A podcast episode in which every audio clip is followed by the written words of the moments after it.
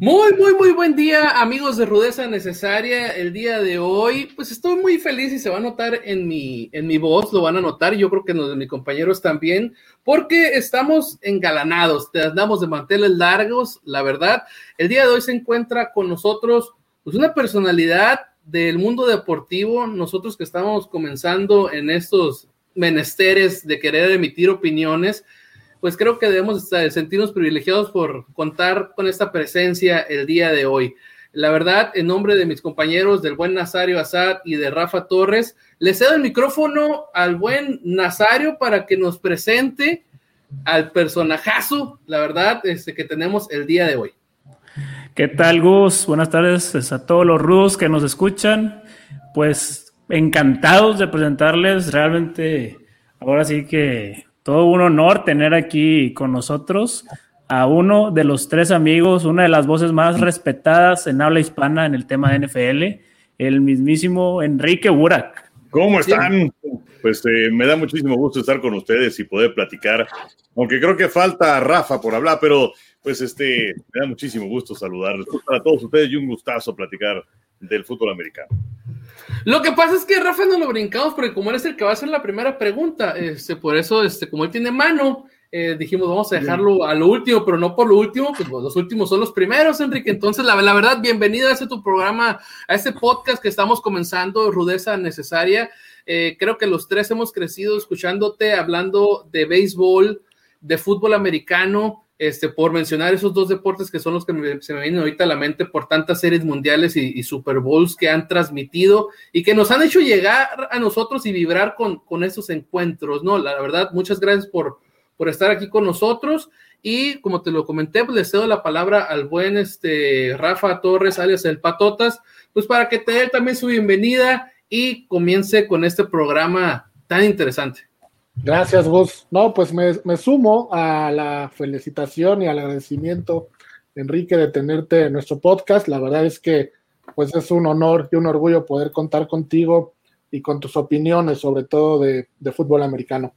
Y la primera pregunta que, que, te queremos hacer o que queremos ver contigo es, sabemos que has estado en muchos partidos de fútbol americano, en los estadios sobre todo, y normalmente cuando uno va al estadio encuentra ciertas cosas que en las transmisiones de televisión no te das cuenta.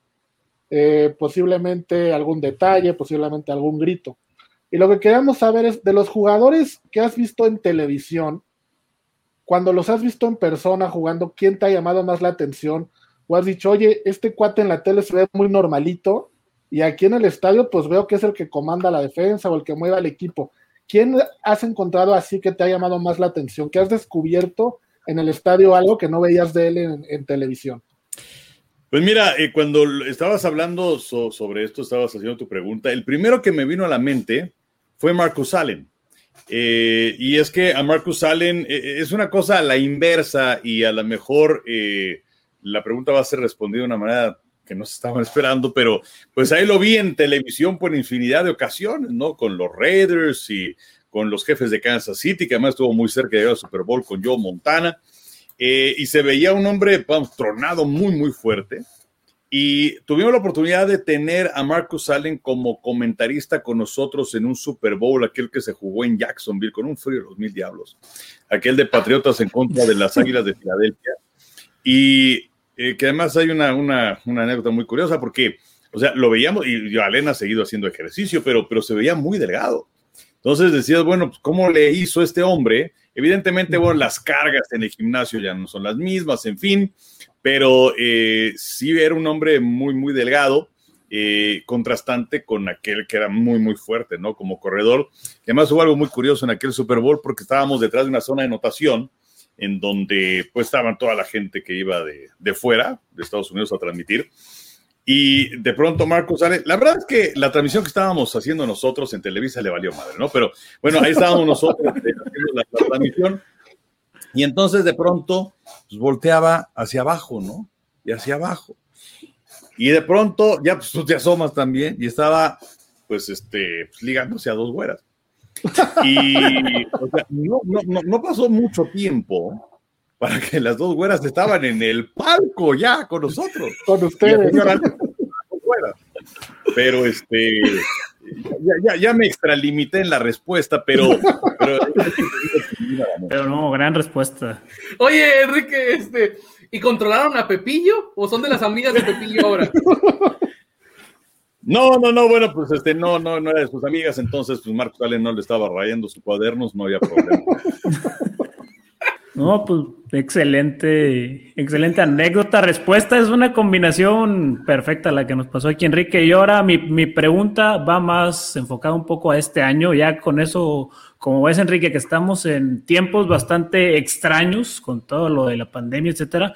¿Cómo cambia para ustedes este, la preparación, la cobertura de, de este Super Bowl comparado con todas las coberturas anteriores que han realizado? Sobre todo el contacto con la gente.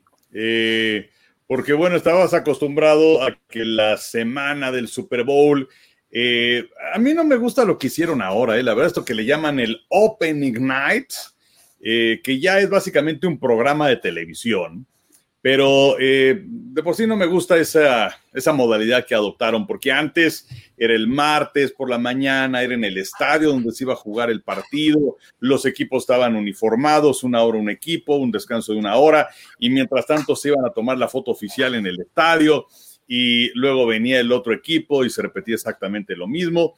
Eh, y ahora, bueno, por la situación de la pandemia, las entrevistas que se van a tener que hacer, pues van a tener que ser pues eh, como estamos haciendo ahora, ¿no? Vía remota, vía Zoom, eh, no va a haber ninguna posibilidad para que haya contacto con los jugadores, ni ellos quieren tener ningún contacto con nadie, que de hecho, pues eh, hoy estamos haciendo esto, que es el viernes, digamos que uno antes al viernes previo al Super Bowl, aquel quedó de, de, positivo a partir de ahora, por los protocolos ya no va a poder jugar el Super Bowl. Entonces todo el mundo se va a tener que cuidar al máximo y pues sí es un, un Super Bowl en circunstancias muy, muy distintas a, lo que teníamos antes, pero la verdad es que para como lucía el panorama, eh, podemos darnos eh, como muy, muy afortunados de que no nada más el americano, ¿no? sino que en su momento el básquet y el base, el hockey, hasta la MLS allá en, Estados Unidos y la NFL, pese a tener tantos problemas, se pueden haber llevado a cabo estos 256 de partidos de, campaña regular, los 12 de playoff y el Super Bowl. Claro, totalmente es muy afortunados de haber tenido temporada completa. Y sí, eh, temporada completa arrastrando lo que sea, moviendo partidos, este, pero se llevó la temporada completa. La verdad, estamos privilegiados porque haya podido ser. Y lo que nos comentas, pues sí, este, los cambios que se tienen que realizar. Oye, Enrique, una pregunta al respecto de si tú tuvieras la oportunidad de entrevistar a cualquier deportista, ¿a quién elegirías? O si ya cumpliste ese, ese, sueño, este, pues, ¿cómo te fue? Pues mira, eh, el único problema es que esa persona, eh, pues ya se murió, entonces tendría que ser con Ouija, pero eh, pues, en realidad me hubiera encantado tener la posibilidad de entrevistar al que para mí es el mejor atleta deportista de la historia. Me refiero a Jimmy Thorpe, que, bueno, pues él inclusive llegó a jugar en la NFL, él llegó a jugar en el béisbol de grandes ligas, también estuvo en la Liga Semiprofesional de Baloncesto, que también ganó medallas olímpicas en, decatlón y en pentatlón en los Juegos Olímpicos de Estocolmo, pero en aquella época se detectó que había jugado béisbol y básquetbol semiprofesional anteriormente a los Juegos Olímpicos y entonces le quitaron esas medallas. Pero para mí es el mejor atleta de la historia y sí me hubiera encantado eh, conocer eh, un poco más acerca de pues de su vida, de todos los problemas que llegó a atravesar. Eh, su vida después, eh, pues no fue nada sencilla, estuvo involucrado en cosas de alcoholismo y, pues murió mal. Pero eh, me hubiera encantado tener la posibilidad de entrevistar a Jim Ford. Ah, mira, ahí está, por si la gente no, no, sabía, pues ya ahora ya se van a enterar en el podcast de Rudeza Necesaria de quién hubiera querido entrevistar Enrique Burak. Sí, así, así pasa. Yo por ejemplo, he tenido oportunidad de entrevistar a varios medallistas olímpicos, de los cuales pues con varios me voy a quedar con las ganas de poder hacerlo. Este, de México, medallistas olímpicos de México, porque ya varios han pasado a, mejor vida, ¿no?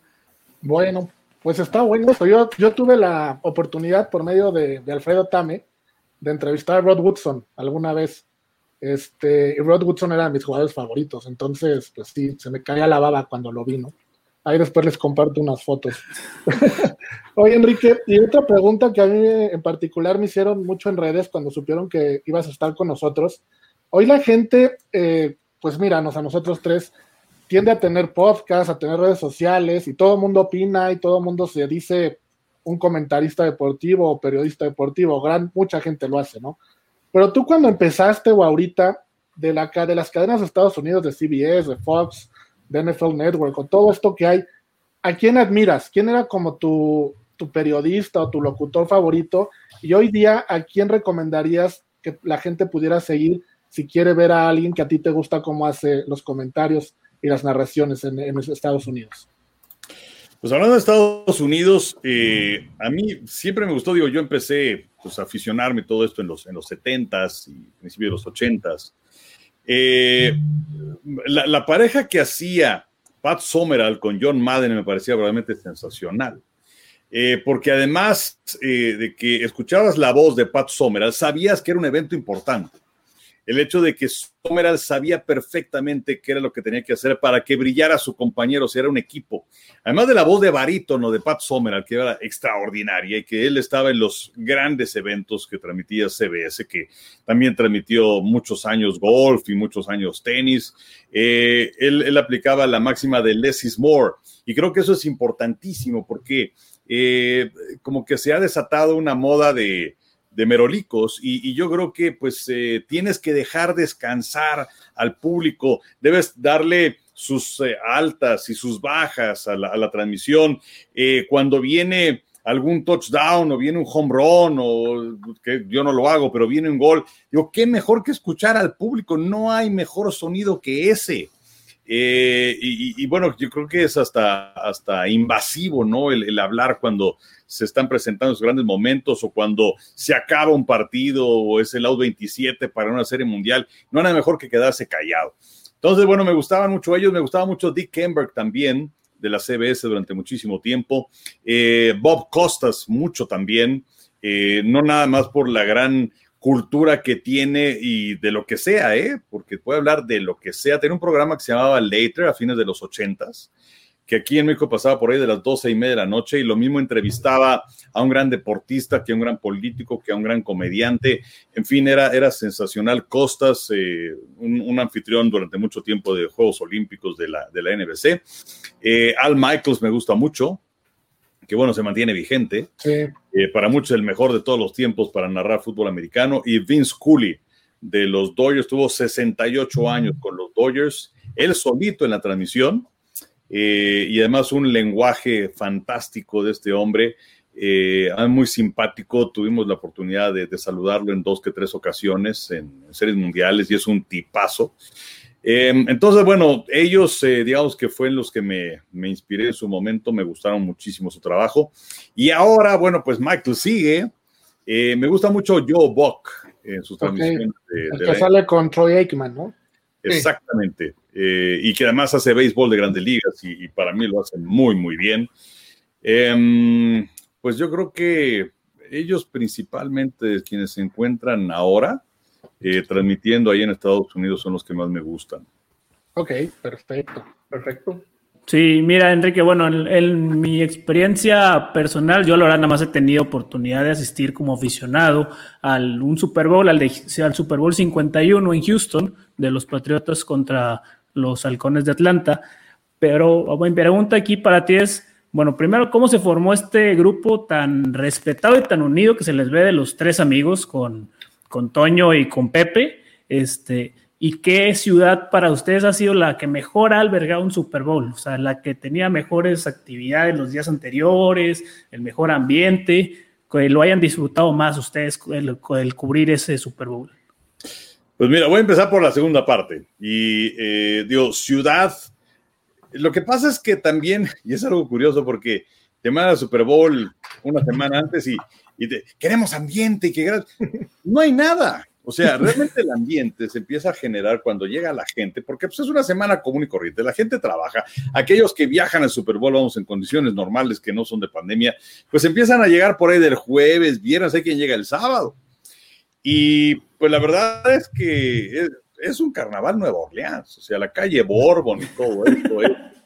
Eh, yo creo que sí es sensacional, ¿no? Porque no sé, ciudades como Jacksonville o Houston o San Diego, que nos ha tocado el Super Bowl, o Detroit o Minneapolis. En fin, eh, bueno, qué decir de, de, de, la de Nueva York estuvo sensacional, que el Super Bowl sabemos que fue del otro lado de Hudson en Nueva Jersey, que además es, es, es, lamentable porque, o sea, ok, vas a hacer un partido de Super Bowl en un estadio abierto, en una ciudad gélida, en febrero, pues lo que esperas es que haya nieve, ¿no? O sea, la verdad es que es un factor de escenografía sensacional. Y ese día hizo un sol terrible, ¿no? Pero bueno, eh, pero bueno, me pedí a Nueva Orleans. ¿Y cómo fue que, que, se formó este grupo? Pues es que antes cuando llegabas a Televisa, digamos que pues, llegabas y te formabas en la cola.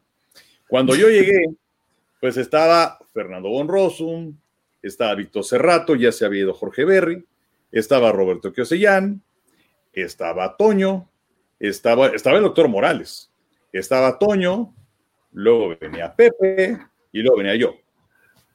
Y pues eh, el doctor Morales dejó de hacer fútbol americano eh, y bueno, se enfocó a la lucha y al boxeo. Roberto Kiosellán se casó y entonces a su esposa, pues como que no le gustaba que se presentara los domingos ahí en Televisa. Eh, Fernando Bonrosum, bueno, vivía en Monterrey en aquella época y entonces finalmente se hartó de, de, viajar y de viajar y de viajar, porque en su momento viajaba desde el sábado en la mañana y se iba hasta el martes en la mañana, porque hacían el colegial del sábado, los dos partidos del NFL del domingo y el partido del lunes por la noche. Entonces, así es como fue avanzando la cola. Y pues eh, no, no, nos quedamos, la primera temporada que hicimos juntos, Toño, Pepe y yo, fue la del 85. Y pues así fue, o sea, eh, y, hemos tenido pues otros compañeros a lo largo del camino. Eh, desde luego, en mi caso yo empecé a hacer fútbol americano en 83, en televisión, y me chuté también un par de temporadas en radio de NFL. Y este, pero bueno, pues ese, ese fue el camino y, y pues llegamos primero como compañeros y luego pues ya como muy buenos amigos y luego pues eh, prácticamente podría decir que, que, como familia, ¿no? Porque pues eh, nos conocemos perfectamente, este, bueno, Pepe ya, ya se había casado, pero pues fuimos a boda de Toño y fueron a mi boda y, y pues conocemos a los niños pues desde chiquitito y digo niños, ahora Toño ya es abuelo. este, eh, y, y, muchas cosas que nos ha tocado pasar a lo largo de tantos años, ¿no? Este, hacer béisbol de la Liga Mexicana en el, en el Parque del Seguro Social, este, Juegos Olímpicos, en fin, muchas cosas. No, claro, una, eh, una hermandad lo que tienen ahí, como tú lo, como tú lo mencionas. Y lo más importante pues, es que es, es, mantienen una vigencia impresionante. La verdad, yo estoy agradecido que Televisa ahora sí tomó control de la NFL, que sumó el Blitz, sí, que, tienen todo, que tienen todos los playoffs. La verdad, no es porque estés aquí, pero todos los partidos me los he aventado por ahí porque ahorita es la mejor oferta que hay. No, pues muchas gracias. La verdad es que es algo algo increíble, ¿no? Este, no, no, no, digo, nosotros como comentaristas no teníamos idea de lo que estaba pasando tras bambalinas con, con la gente que hace las negociaciones con la NFL, con nuestros jefes, que la verdad, este, Alberto Sosa, Juan Carlos Rodríguez, todos ellos hicieron un trabajo excepcional eh, y, y, bueno, pues eh, son varios años además en los que se tienen firmados con la NFL. Así que, pues la verdad, para nosotros fue algo verdaderamente sensacional eh, es, un, es, un, paquete de cuatro años por lo menos. Entonces, oh, eh, pues la verdad es que estamos muy, muy contentos. Eh, no sé si en alguna otra parte del mundo una sola televisora tenga todo. No, no lo sé. Digo, desde sí, y, y abierta. En Canadá no existe, claro, y en televisión abierta. Entonces, la verdad, estamos muy contentos de, de ello y fue una gran experiencia. Y, y pues ahora, sábado y domingo, no sé qué vamos a hacer, ¿verdad? el domingo para el Super Bowl. Aquí aplica una frase de Toy Story, ¿no? Nos han salvado, estamos agradecidos, la verdad. eh, es, es, es, excelente poder escucharlos a ustedes tanto tiempo, los dos días. Ahorita, pues en, el, en las finales pues fue un solo día, pero escucharlos es, es muy, muy padre, porque como yo lo comenté, pues, muchos tenemos posibilidades de escuchar la transmisión que nosotros queramos y al final del día yo en lo personal sigo regresando a, a, a tu DN ahora, ¿no? A, a, Televisa, porque no sé si ya sea porque como crecí con ustedes y aparte pues me gusta, pues prefiero escuchar la Serie Mundial y el Super Bowl y la NFL con ustedes. Pero pasando ahora sí al tema que nos truje Chencha, la cuestión aquí es el Super Bowl que se nos viene en qué les gustan, semana y media, pero hoy, bueno, hoy es martes cuando se está transmitiendo, pero no, no, no grabamos totalmente en vivo. Enrique, vamos a pasar primero con un equipo y luego con, con otro. ¿Qué nos podrías tú comentar de lo que esperas o de lo que crees que pueda pasar en caso específico con Tampa Bay en el Super Bowl? Bueno, Tampa Bay, desde luego, eh, tienes a Tom Brady, que además tuvo la posibilidad de elegir a qué equipo quería ir. Eh, una, otra, una opción muy interesante era la de los cargadores. Yo pensaba que iba a ir a cargadores, porque bueno, él finalmente es de California y además un equipo que está listo para ganar y que tuvo muy mala suerte este año. Pero bueno, eh, eligió Tampa y lo que pasa es que pues ahí también está un entrenador como es Bruce Arians, que es, eh, es, es, el tío bonachón, ¿no? Este, eh, y además un hombre que tiene un gran recorrido y que había decidido retirarse, que regresó el año pasado y, y, los receptores que tiene son sensacionales, tiene una gran línea ofensiva, tiene buenos corredores, llegó además Leonard Fournette, que bueno, pues le, le, dio un 1-2 muy bueno al equipo de Tampa con, con Ronald Jones. Y tienes una gran defensiva y es de lo que poco se habla. Pero en realidad es una defensiva extraordinaria la que tienen los bucaneros de Tampa. Eh, y yo creo que le van a colocar muchísima presión a Patrick Mahomes, tal y como se vio en el juego de campeonato contra Green Bay, eh, sobre todo porque Green Bay no contaba con su tackle del lado izquierdo con David Bakhtiari y la pasó muy mal Aaron Rodgers como resultado de esto. Ahora en el Super Bowl, Eric Fisher no va a estar por el equipo de los jefes de Kansas City después de haberse lastimado en contra de los Bills de Buffalo. Es una baja verdaderamente sensible. Este hombre que llegara a ser primera selección total del draft. Entonces, eh, eh, yo creo que van a, van a presionar muchísimo eh, el regreso de Vita Bea eh, la semana anterior fue fundamental, les había lastimado en la jornada 5. Eh, como tackle nariz, vaya que causa problemas. Muchas veces le envían dos hombres y entonces se abren los carriles para sus compañeros. Su, que regresa al Super Bowl después de haber estado con el equipo de los Carneros y haber perdido en contra de, equipo de, de, Patriotas y ahora está del lado de Tom Brady. Entonces, eh, la verdad es que es un equipo muy, muy interesante, que además llega a esta racha de ocho victorias como visitante, ¿no? De manera consecutiva, incluyendo la de la semana anterior. Por eso es que van a vestir de blanco en el Super Bowl. No es fácil el camino que tuvieron que seguir, porque pues tener que ganar en Washington, en Nueva Orleans, en Green Bay, en el Lambeau, no es nada sencillo, y lo hizo el equipo de, de los Bucaneros de Tampa. Así que, pues es un equipo que se ve muy, muy redondo. Hablando de lo que mencionó Enrique un poco del, del, draft del lado de Eric Fisher, acá también hay que destacar un poco que no se menciona mucho de Tampa, que en el draft también le dieron a la tecla perfectamente con Tristan Wirfs, que ese ha sido el protector de Brady, y con Antoine Winfield, que no lo tuvieron ahorita en la final de conferencia, está en algodones para el Super Bowl, pero lo, es, fue una pieza clave durante el año, y si quieren frenar a todos los receptores de, de Kansas, va a ser muy importante que lo tengan. No sé cómo lo ve Enrique, si vea forma en la que la defensiva de, de Tampa puede tener a Travis Kelce, a Tyreek Hill, a todo el arsenal que tiene Patrick Mahomes alrededor de él.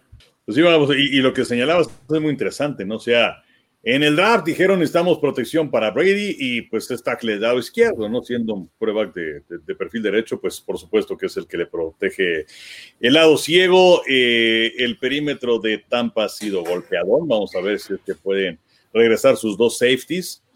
Eh, y, y, no es fácil en contra de este equipo de Kansas City, que es el que tiene el mayor porcentaje de jugadas en las cuales hay hombres en movimiento. Y con eso la defensiva siempre está auténticamente en ascuas. Eh, detener a Kelsey es complicado, detener a Hill, que vamos, él fue parte fundamental para que hayan ganado el Super Bowl el año anterior. Vamos a ver si es que Sammy Watkins finalmente puede aparecer. Eh, además es un equipo que sabe correr, ¿no? Y que tiene buenas armas. Eh, sobre todo este chico Clyde Edwards Heller ha sido toda una revelación, que fue el último que se tomó en la primera ronda del draft. Eh, está, está complicado, todo depende. Yo creo que hubo algo que le faltó hacer a Buffalo, eh, que además bueno, es un equipo que está pagando derecho de piso y no, no me cabe la menor duda que Josh Allen va a ser un buen coreback. Pero creo que les faltó probar Patrick Mahomes, porque durante toda la semana se habló acerca de la conmoción y el protocolo y no sé qué tanto, pero no se, no se vio tanto el asunto de presionarlo para ver cómo estaba del dedo gordo del pie izquierdo, que fue lo que eh, limitó notablemente su movilidad en contra de los Browns de Cleveland. Entonces, eh, eh, yo creo que la presión sí es que la pueden generar y sobre todo sin Fisher, vamos a ver a un eh, Patrick Mahomes exigido que va a tener que deshacerse antes del balón y a ver si es que sus receptores en ese tiempo van a poder desmarcarse. Pues mira, eh, de acuerdo lo que están comentando y como sabemos, Enrique, no sé si para ti lo sea, pero Tom Brady para muchos es considerado ya el mejor quarterback de la historia. Y Mahomes para otros es el mejor quarterback de la actualidad, ¿no? Así es como nos están queriendo vender el partido. Sacando un poquito de estadísticas, es, sería injusto comparar las carreras porque una es muy larga y la otra no. Pero sacando eh, unos datos rápidamente de los primeros cuatro años de Mahomes comparados a los primeros cuatro años de Brady, Mahomes ha lanzado ya para más de 14 mil yardas y Brady lanzó para 11 mil. Eh, Mahomes ha lanzado 114 pases de touchdown y Brady tuvo 75. Brady lanzó 41 intercepciones y Mahomes lleva 24. Mahomes ya fue MVP, Brady no lo fue en sus primeros cuatro años. Y de ganar Mahomes este Super Bowl, empataría con Brady en sus primeros cuatro años ganar dos Super Bowls. ¿Tú crees que Mahomes, sé que es futurear, pero tiene el potencial y el alcance para considerarlo y ponerle ahorita ya una presión tan grande para alcanzar a Brady y superarlo de acuerdo a las cualidades y a lo que tú ves? Porque yo me acuerdo que cuando fue el Super Bowl de Patriots en contra de Seahawks, algo similar se decía a Russell Wilson y Russell Wilson ya vimos lo que pasó. Mahomes, ¿tú crees que sí es el sucesor de Brady y de verdad va a poder lograr números tan espectaculares que hasta ahorita pareciera que sí? Pues mira, yo la verdad lo veo, lo, veo muy complicado y, como dices, ¿no? E, es, muy difícil el, comparar carreras porque pues no juega solo, ¿no? O sea, no es tenis o no es box, en fin, o sea, dependes de muchos compañeros. Es cierto que siendo el coreback, pues eres el jugador más importante de la ofensiva, si no es que del equipo pero pues también tu éxito o tu fracaso depende de otros.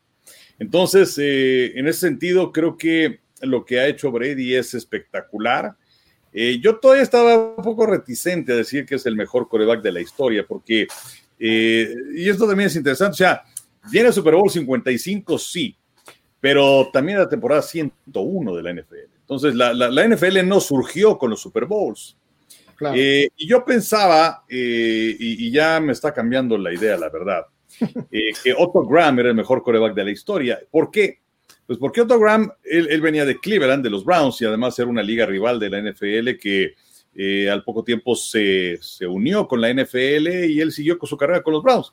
Y llevó a este equipo a 10 finales consecutivas ganando 7. Pero también es cierto que ahora es mucho más complicado tener equipos que sean triunfadores porque hay factores que no existían antes.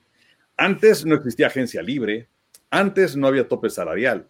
Y entonces la rotación de personal es verdaderamente espectacular. Por eso es que también, aunque no me gusta, la verdad, Bill Belichick es de admirar lo que hizo con los Patriotas. Entonces, eh, que alguien pueda volver a hacer lo de Brady, llegar a 10 Super Bowls, ganar por lo menos 6, porque vamos a ver qué es lo que pasa contra Kansas City, eh, la verdad es que yo creo que es algo que no vamos a volver a ver. Al menos nosotros creo que no lo vamos a volver a ver. El mantener ese nivel de excelencia es verdaderamente complicado. Y, aunque haya mucha gente ahora que diga, no, pues es que claro, por eso le fue mal a los Patriotas y Belichick necesitaba a Brady. Yo creo que en su momento se necesitaban el uno al otro. Ya comentamos la parte de Tampa Bay. Nos interesaría saber eh, en qué concepto tienes o qué esperas eh, ver de, pues de Patrick Mahomes, Andy Reid y todo su arsenal que tienen en ese Super Bowl en contra de Tampa.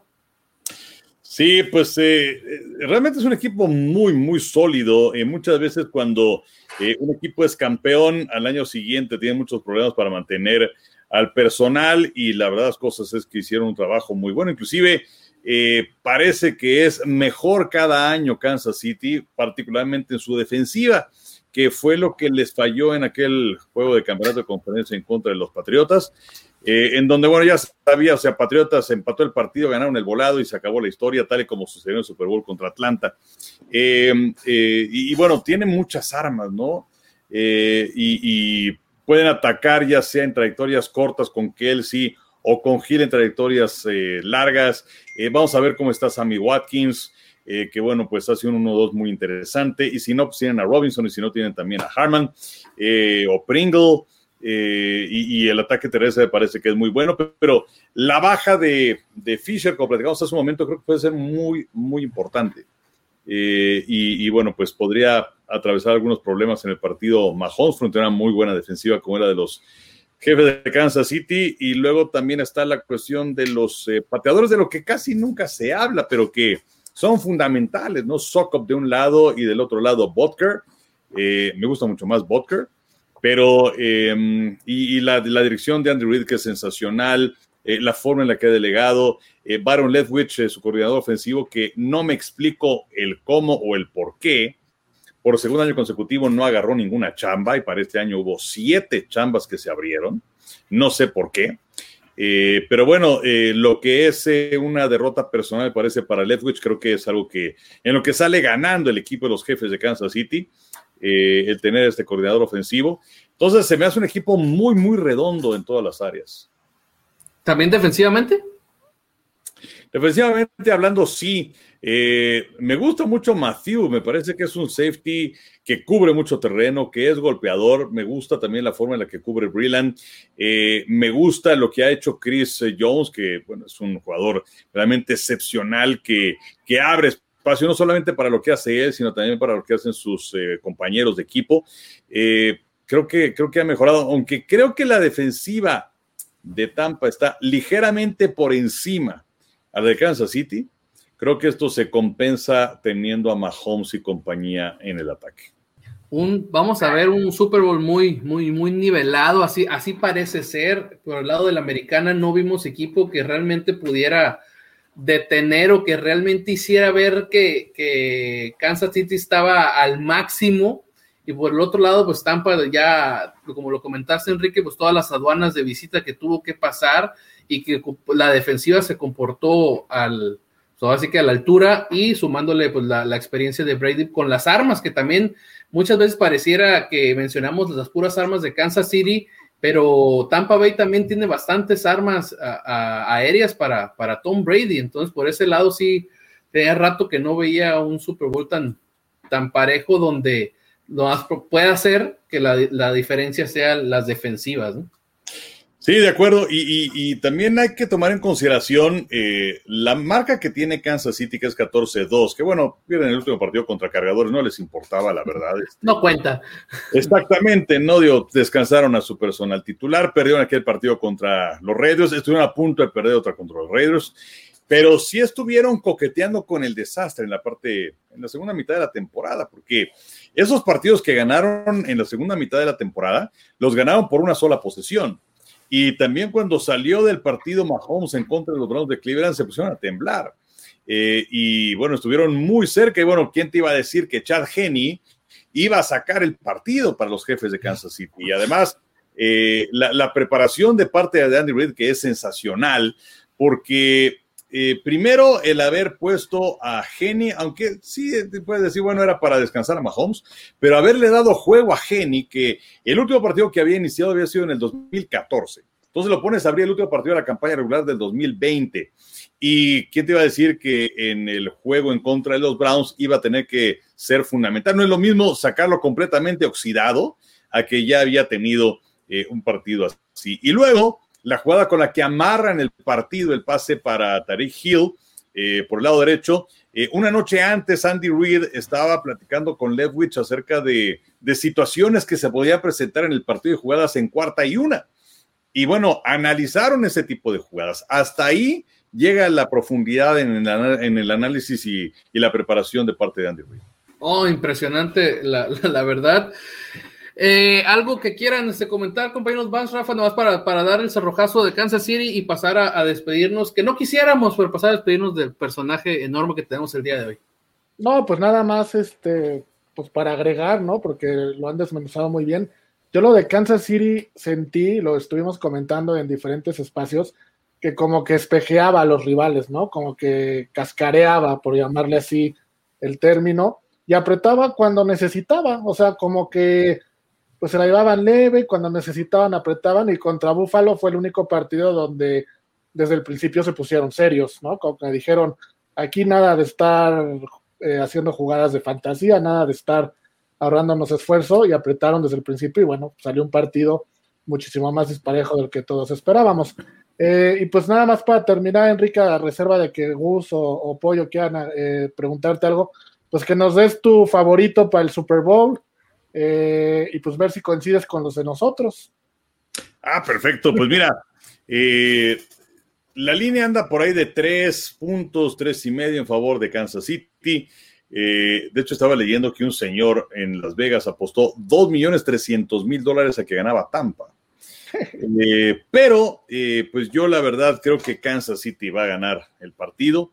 Se me hace que, dicen por ahí, nunca apuestes contra Brady, pero Brady ha perdido tres Super Bowls. Y además, eh, eh, contra Brady ya estuvo como coordinador defensivo de los gigantes español, lo que es el coordinador defensivo de Kansas City. Entonces, ese, me parece que es un punto también importante.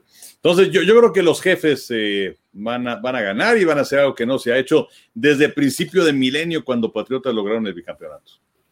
No, totalmente de acuerdo con Enrique. La verdad, yo creo que va a ser unánime. No creo que alguno de nosotros mencione que Tampa se lo puede llevar. La verdad, Kansas. Yo, a yo voy a hacer mi rudeza necesaria. yo sí voy a ir con Tampa. Yo sí voy con Tampa. A, pesar de que ambos equipos tienen grandes estrellas, de Kansas tiene las estrellas actuales. Tampa tiene muchas estrellas, pero si fuera el All Pro del 2015, o sea, fuera de Godwin y Evans, no, los demás son ya, ya más veteranos. Entonces, la verdad, yo no veo cómo Patrick Mahomes pierda este Super Bowl y cimente todavía más su, su camino de leyenda que está construyendo. Yo estoy de acuerdo con Enrique, la estabilidad que tiene con, con Andy Reid y con Eric Bienemy. O sea, está, se le está dando todos los factores para poder llevar a la franquicia bastante lejos.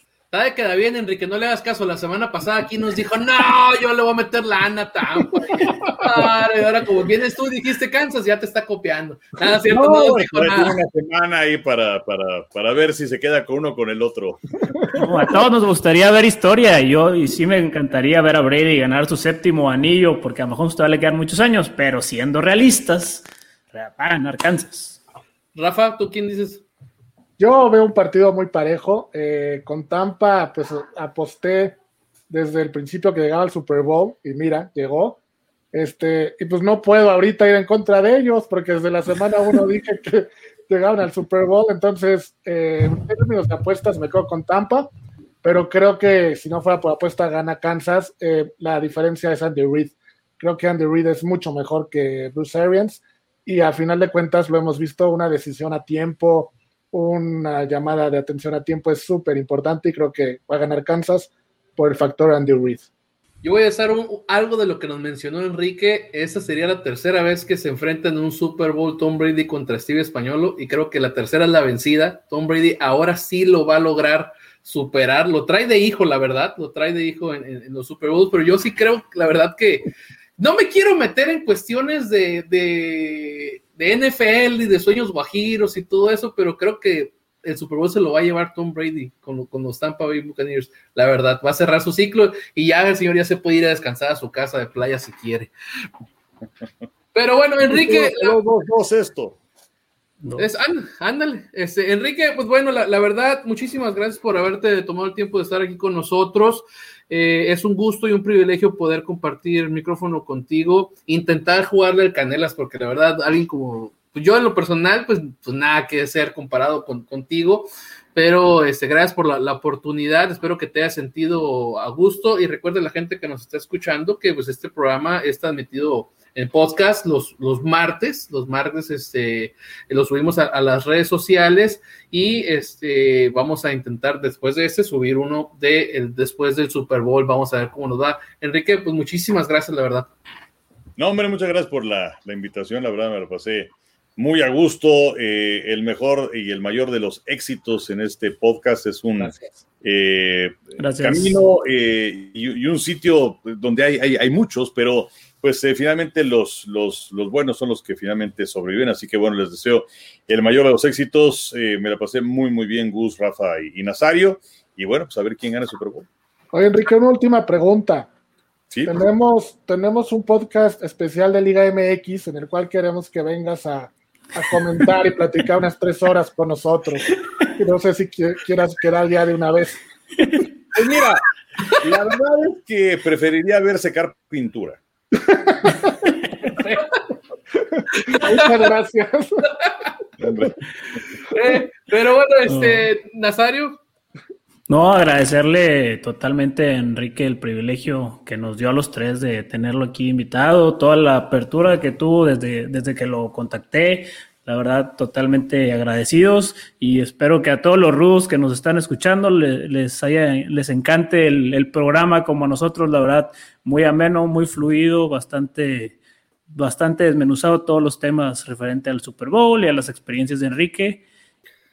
Pues bueno, ahí está. Recuerden, gente, nos puede escuchar en apps como Spotify, Anchor FM, Apple Podcast, Google Podcast. Ahí nos puede buscar. Ese es el tercer capítulo donde tenemos el orgullo y el privilegio de contar con el señor Enrique Burak. Este, muchas gracias por habernos sintonizado una vez más, Enrique, Nazario, Rafa. Gracias por haber estado el día de hoy con nosotros. Espero que les guste. Mi nombre es Gustavo Salazar y esto fue Rudeza Necesaria, señores. ¡Vámonos!